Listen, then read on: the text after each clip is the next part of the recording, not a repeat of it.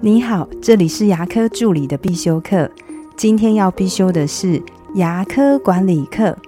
到戴牙的时候才发现牙膜没有回来，是谁该负责呢？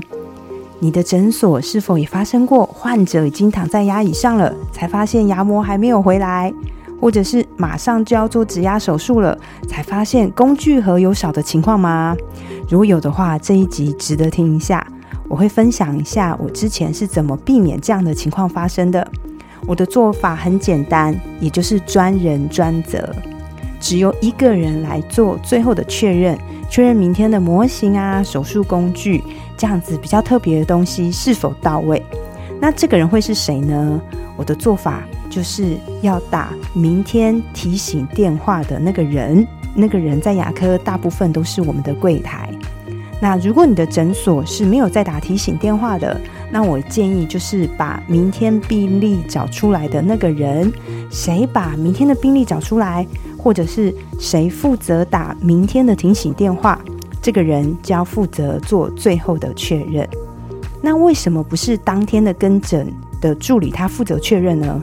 因为一个诊所会有好几位助理，好几位医师，但是打提醒电话的只有一个。所以管理上最大的原则就是专人专责。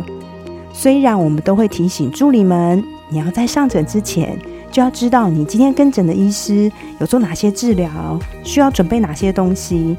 但是有些东西，就像我刚刚讲的模型或是工具盒，它在当天确认的时候，其实就已经来不及了。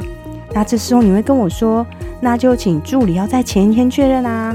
可是，如果这个助理前天他是休假的，或是现在因为疫情的关系他临时确诊了，他就没办法做确认了。说真的，这么多年，我真的很少很少会看到助理他会在休假前去确认他后天上班，甚至大后天上班所需要准备的东西。甚至很多助理朋友们，他们在休假的时候，他会处于一种关机的状态。所以真的很难要求助理，他要在休假或是即将休假的时候，还要把心思放在工作上。我想，真的有这样的人，他应该都已经当主管或是助理长了吧。所以我的做法就是在最后的一个流程，一定要有一个人，注意是只有一个人哦，他是专门负责隔日物料的确认。因为这样的话，如果我们我们有发生问题，会比较好纠错。大家的责任心也会比较强，所以我的建议就是由柜台打提醒电话。那同时呢，不只只是要提醒患者明天要过来，也要确认我们诊所的东西都准备到位了没有。这是我们最后一道防线，因为这时候如果东西还没有回来，我们还有时间追，或是真的来不及回来，我们还可以跟我们的患者赶约时间。这样子才不会发生，患者都来了，甚至都躺在牙椅上了，才发现牙齿没有回来这样的窘境。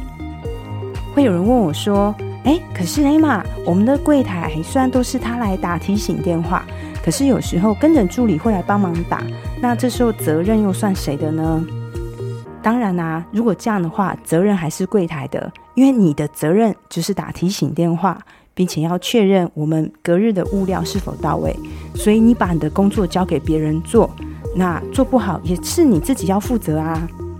我们都听过三个和尚没水喝的故事，三个和尚没水喝的原因，就是因为他的责任分散了。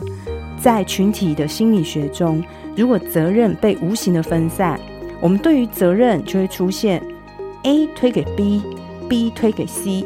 C 又推给 D，然后最后又推回到 A 的身上。我讲完这一段话，有没有觉得，哎，好像我们的生活中常常发现，对不对？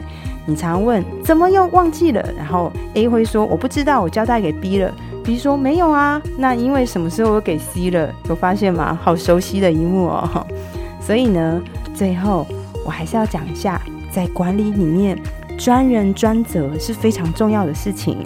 那我今天就分享到这边。如果你对今天的内容觉得对你有帮助的话，就帮我下载或是分享出去给更多人听到。